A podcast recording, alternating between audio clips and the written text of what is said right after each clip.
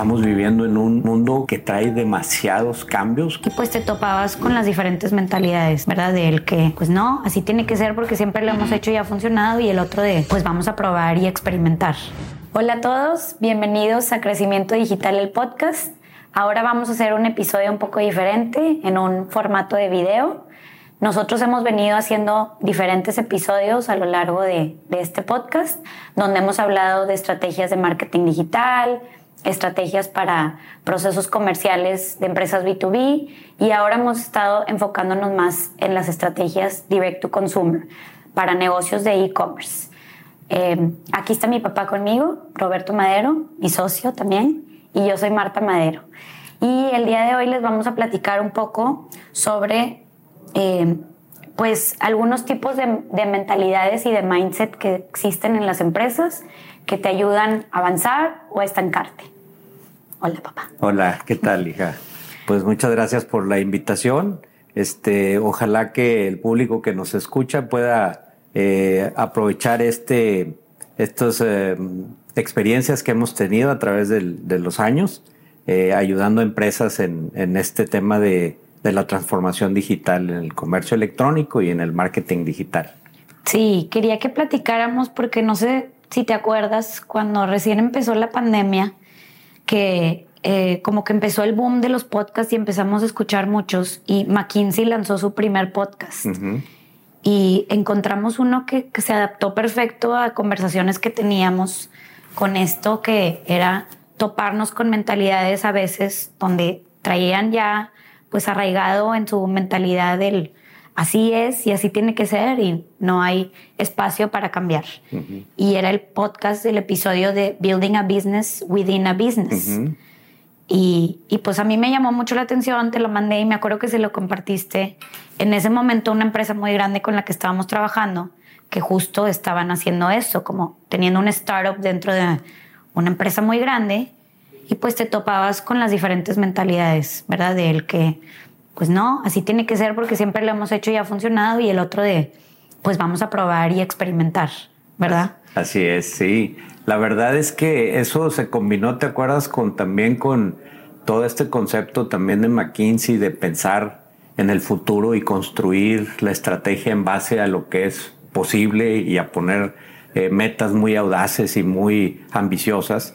Entonces, este, pero volviendo al tema de, este, del concepto de crear una empresa dentro de tu empresa, eh, esto, esto es muy común cuando, cuando la empresa comercializa sus productos y vende sus productos a través de los esquemas tradicionales, ¿no?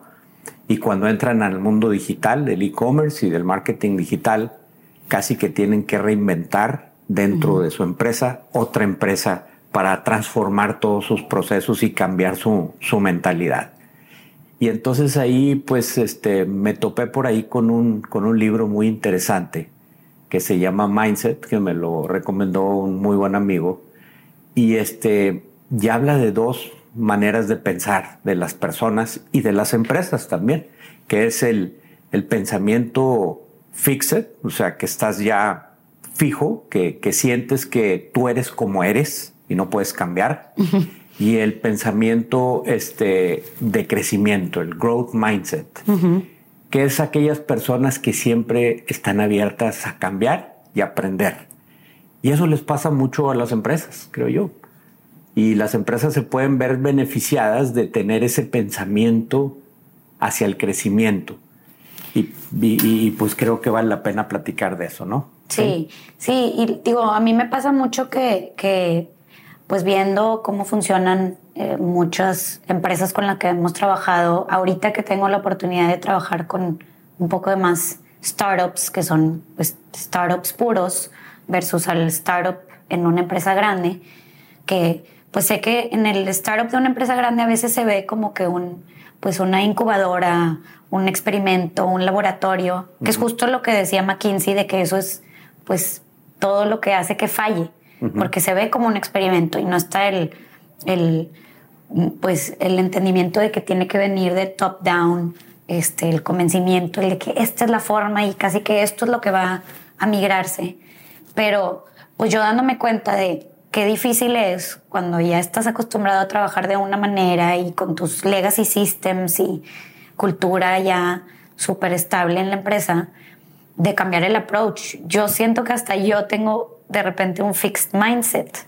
Este, me, cuesta, me costaría, si estuviera una empresa grande y burocrática, como, y si fuera un C-level executive, como que abrirme a esa mentalidad de emprendedor. Sí.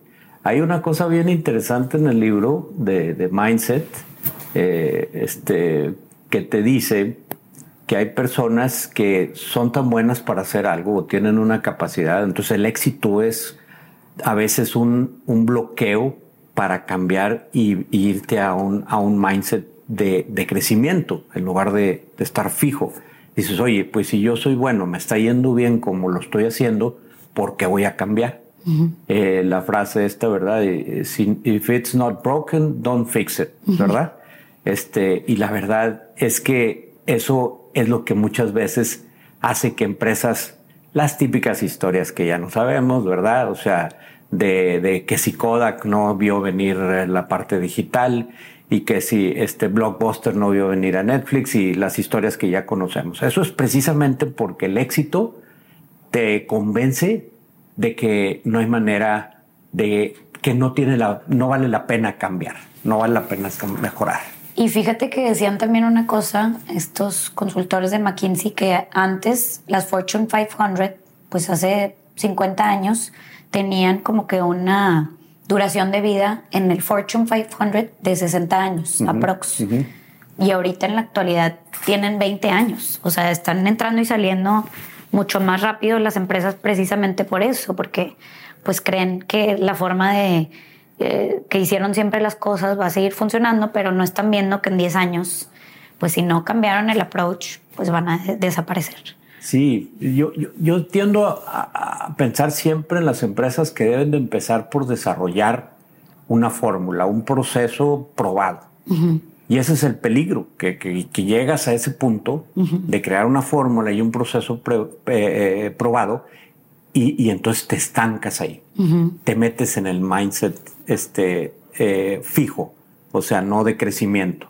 Entonces, aunque llegues a ese momento, debes de constantemente estar buscando. O sea, sabemos todos que estamos viviendo en un, en un mundo que trae demasiados cambios, que está cambiando rápidamente y muchas cosas de un día para otro este, ya no son iguales. Si tú tienes un pensamiento fijo en un ambiente tan cambiante, es demasiado riesgoso a estas alturas del juego. Hoy en la mañana casualmente oí una noticia que me sorprendió muchísimo, muchísimo. Modelo, este, la cerveza Modelo pasó a ser la cerveza número uno en Estados Unidos después de 30 años de Budweiser de ser la cerveza número uno en Estados Unidos. Una cerveza mexicana que, bueno, ya es parte de, de, Constellation Brands, que es, una empresa internacional, etcétera. Pero, pero ese es el claro ejemplo de un fixed mindset de Budweiser contra uno que viene y cambia y revoluciona. Lo hizo Corona en su momento y ahora inclusive una cerveza de la misma cervecería que es modelo está sobrepasando a la misma Corona. Entonces el ejemplo sirve para para decir nunca te quedes quieto, nunca te quedes, eh, sientes en tus laureles, como dice, ¿verdad? ¿Por qué? Porque no sabes lo que puede suceder de un día para otro y luego cuando quieres reaccionar, demasiado tarde, ¿no? Ahora, ¿cómo, cómo revierte Budweiser esa situación? Tiene que cambiar algo que dijiste muy importante. Es un tema cultural. O sea, eh, las empresas pueden tener un mindset en, en conjunto y ese mindset puede ser fijo o puede ser de crecimiento. A mí me cuesta mucho trabajo con algunos clientes a veces convencerlos de que las metas, los resultados, no es lo más importante. Lo más importante es el mindset del equipo, la cultura del equipo, el traer a gente que esté dispuesta a fracasar, a fracasar, para luego encontrar mejores formas de hacer las cosas, ¿no? Pero tú cómo crees que cambias eso? Te lo digo porque yo en lo personal me cuesta mucho trabajo. O sea, si yo veo que con un cliente se están dando los resultados, me sesgo a eso. y, y, sé que es mucho más eh, amplio que solamente dar los resultados en términos de ventas para pues acelerar y en el hockey stick principle, ¿verdad? Brincar la curva. Eh, eh, yo creo que yo creo que tenemos que diferenciar que no es fijo y no fijo el mindset. Es fijo y crecimiento. Es bien diferente pensar en crecimiento a pensar en estar cambiando por cambiar. O sea, no se trata de que digas, no, yo no cambio porque me va bien. No, está bien que no cambies porque te va bien, pero debes de crecer. ¿Qué significa? Que no te, que no te autocomplazcas pensando en que ya llegaste al momento y siempre estés alerta a todos los cambios, uno, que te pueden afectar, externos, y también a que tú, a que tu mentalidad se, se, se, quede atorada, ¿no? Se quede fija y no esté, y no esté buscando la, la mejora continua posteriormente. Como que a mí se me hace difícil pensando en cuando es el caso de building a business within a business, que tienes, eres el incumbent, ¿te acuerdas cómo le llama McKinsey? Que es el incumbent en términos políticos, ¿verdad? Es el que ya tiene el puesto y lo hereda y ya más fácil hace como la reelección. Sí. Las empresas, pues que ya están establecidas, que tienen pues todo el conocimiento, todo el capital, toda la distribución, pues que tienen, eh, o sea, cuál es el riesgo versus un startup que tiene pues todo el tiempo que tiene que invertir en levantar capital, este, en tener dinero para realmente probar la fórmula o lo que ellos quieran vender. Y pues a final de cuentas siento que eso todavía, o sea, ¿cómo es que el emprendedor, que es el dinero que más trabajo le costó, todavía tiene más apertura a perderlo que la empresa? Sí. Yo creo que está muy relacionado con una cosa bien importante. Vivimos en una economía de abundancia versus hace años que se vivía en una economía de escasez.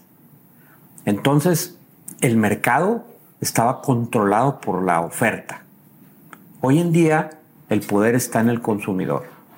El consumidor tiene múltiples opciones de todo, tiene muchas alternativas de dónde comprar, qué comprar, cómo comparar, entender la información. Es el, el, típico caso del vendedor de autos usados, ¿verdad? O sea, que llegabas y te vendía el auto por su habilidad de vendedor.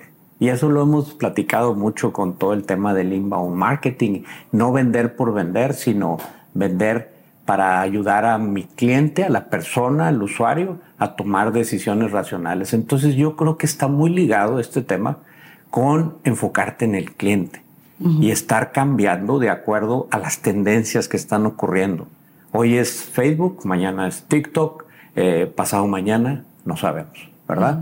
son, son modas que pasan y vienen y que hay que aprovecharlas, ¿verdad? Porque ofrecen alternativas muy interesantes. Los influencers, hace rato que, que, me platicabas de eso, que se han vuelto una herramienta súper poderosa para vender, pero por otro lado tienen sus peligros, tienen sus riesgos, tienen muchas cosas, ¿no? Que hay que, que, hay que estar cuidando, ¿no? Entonces, eh, todo, este, todo este tema del mindset está muy ligado al mindset de crecimiento, está muy ligado a que busque siempre eh, que te adaptes a las circunstancias, ¿verdad? Y que, y que aprendas y que sobre todo, esa es la, la parte más importante, que estés dispuesto a errar, estés dispuesto a fallar, estés dispuesto a, a, cometer errores. Si no cometes errores, es que no estás eh, intentando lo suficiente, ¿verdad? Y pues bueno, digo, ya hablando del caso específico de los clientes, este, me gustaría que nos platicaras cuando trabajamos con, con una empresa que estaba innovando, haciendo un e-commerce. Este, ¿Qué crees que debió de haber sido diferente para que llegaran más lejos? ¿Con qué cosas te topabas? Porque yo me acuerdo que teníamos mucho el caso de, había una persona que no era C-Level, que era el Growth Mindset, y había una persona que era el C-Level, que era Fixed Mindset. Sí. Y eso pues hacía que, que no avanzaran las cosas? Yo creo que, yo creo que hay varias cosas importantes, pero lo primero que, creo que es eh, muy, muy crítico es que tengamos construido un caso de negocio eh, bien establecido, ¿no? Y que digamos, necesitamos aprender, necesitamos madurar necesitamos entender de este nuevo modelo de negocios y entonces eso nos va a llevar uno, dos, tres años o inclusive más tiempo, ¿no? Entonces, dispuesto a aprender. Entonces, eh, el caso de negocios nos sirve para tener una guía. Tiene que ser muy ambicioso, tiene que tener grandes expectativas, pero ¿qué pasa si no logro esas expectativas? Eh, ¿Es un fracaso? Eh, ¿Debo de abandonarlo? ¿Debo de buscar otra, otra, otra fuente y debo de irme a otro camino? Y yo creo que la verdad es que ese aprendizaje hay que medirlo en eso. ¿Qué tanto he aprendido? cómo estoy cambiando la cultura de este propio negocio. Cuando estás hablando de empresas muy grandes que, incuban, vamos a decir, un, un, un, negocio, por decir, de e-commerce, y nunca han hecho cosas de e-commerce, o lo han hecho poco, o de e-marketing, etcétera, cuando están acostumbradas a no ser marketing o a hacer marketing de la forma tradicional, que es anúnciate en la televisión, anúnciate en el radio, y de ahí vienen, pues, de los periódicos inclusive, ¿no? Y entonces eh, tienes que evaluar en términos de cómo avanza tu madurez y tu aprendizaje, no en cómo se están dando los resultados. Puede que no los logres los resultados en el tiempo que estabas esperando, pero lo que debes de medir es tu avance en la cultura y la madurez y en el equipo que estás teniendo. Eso es más importante inclusive que los resultados. Los resultados tarde o temprano con un buen equipo, con un recurso humano que esté en ese, en, ese mood de buscar eh, eh, cómo avanzar y cómo mejorar, creo que ahí está la clave, la clave más importante, sobre todo en empresas. Los startups de por sí traen un mindset de crecimiento, de riesgo, de todo. La empresa grande que inicia un, no le gusta riesgo. No le gusta verdad, no le gusta equivocarse. O sea, eh, entonces alguien se equivoca, eso, es un mal elemento. No, no, eso es, eso es lo peligroso de, este, de este tipo de, de, experimentos, ¿no? Que le llaman ellos, ¿verdad? Sí. bueno, y para cerrar, digo, no sé si te acuerdas también el libro el que leímos cuando descubrimos este episodio de McKinsey, del The Future Backward Approach. Sí no me acuerdo bien cómo se llamaba el libro, este, pero creo que se llamaba Future Back. Y, que, te decía que pintaras en tu cabeza una foto muy específica de cómo te ves en 10 años. Y luego mm, te fueras para atrás de todo lo que tiene que pasar para lograr eso. Pero ¿cómo le haces para tener muy bien fija tu mirada en esa foto y realmente pues pensar en que el futuro pues es, implica cambios, implica adaptarte, implica más competencia y, y, pues pintar una foto correcta para luego hacer las cosas correctas hacia atrás. ¿Cómo lo haces para que ese top level executive o esa persona que es tan importante para que sucedan las cosas esté viendo esa misma foto? Sí. Yo creo que está muy ligado al tema de mindset, ¿no? Eh, y yo creo que es una cosa muy, muy eh, relacionada entre el, que es eh, fijo, un mindset fijo, con ese que es el, el, el approach del, del, presente hacia el futuro. ¿Qué puedo hacer hoy? Y por, lo, por consecuencia esto me va a ir llevando, me va a ir moviendo hacia un futuro, o sea, hago una proyección de lo que estoy haciendo ahorita, este, y lo, y lo, y lo pronostico cómo, cómo va a ir creciendo. Ese es el mindset fijo, ese es el mindset que está un poco controlado por el medio ambiente y por las situaciones, contra el otro que pinta una, una película. Alguien me, me, causó muy buena impresión, alguien comentó que cuál es el éxito más grande para un negocio de directo al consumidor o de o de e-commerce, pero yo creo que aplica a todo, es tener un propósito. Si no tienes un propósito claro este, y ambicioso y, poderoso y audaz, etcétera, y de ahí partes para construir cómo llego a ese futuro, en vez de decir dónde estoy y a dónde me va a llevar si sigo haciendo lo que estoy o si mejoro lo que, lo que hago, en lugar de decir, esta es la meta que tengo en el futuro, la tengo que lograr a como dé lugar, tengo que inventar, tengo que desarrollar procesos, y eso se liga mucho con, con el concepto también que en otro capítulo hablaremos de ser ágil, agile, o de ser este, el, típico proyecto que está pintado en una gráfica muy hermosa que dura no sé cuántos meses y que nunca se, se, se ocurre como esperabas. Nunca ocurre como esperabas. Es demasiado cambiante. Tal vez hace muchos años las cosas cambiaban muy lentamente y podías esperar que, que las cosas se dieran como las planeaste, pero hoy en día es, es muy difícil que eso ocurra. Entonces, el, el, el, approach hacia el futuro, hacia desarrollar tu estrategia en base a un propósito y un futuro determinado, eh, cambia tu mindset hacia lo que es posible, no lo que se está ocurriendo ahorita y cómo sigo mejorando lo que tengo ahorita nada más. ¿sí? Entonces, va muy ligado ese tema de, del approach hacia el futuro con el, con, el, con el tema del mindset de crecimiento. ¿verdad? Pues muchas gracias por escucharnos. Si les gustó este episodio, por favor suscríbanse y síganos en nuestras redes sociales. Nos pueden escribir en Instagram si se sienten identificados con lo que hablamos, si tienen este problema del fixed mindset contra growth mindset. Nosotros les ayudamos a desarrollar una estrategia digital que los ayude a alcanzar sus metas y fijarlas en base al Future Backward, backward Approach. Muchas gracias.